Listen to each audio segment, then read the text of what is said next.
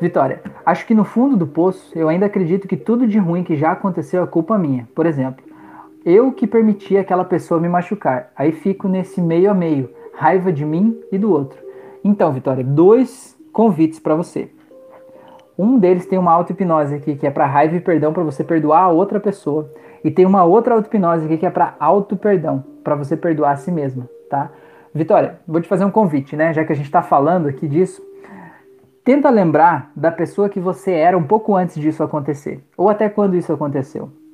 E perceba que hoje você pode se condenar por você ter agido daquela forma que você agiu, por talvez você achar que você era imatura, que você era inocente ou algo do tipo, certo?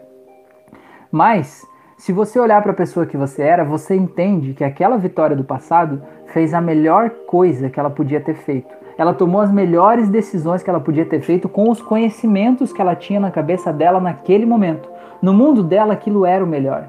Então, se aquilo era o melhor, pare de punir ela e de culpar ela, porque ela fez o melhor que ela pôde com o conhecimento que ela tinha.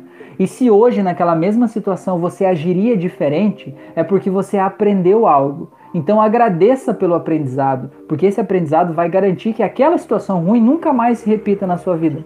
Então perdoa a si mesma e perdoa outra pessoa. Que isso é o, o caminho para você voltar daí desse poço, tá? E já te faço outro convite, já que você deu essa metáfora do poço, tem uma auto-hipnose aqui no canal também, chamada assim auto-hipnose para sair do buraco. Eu acho que você vai gostar também, tá? Para sair desse poço onde você tá.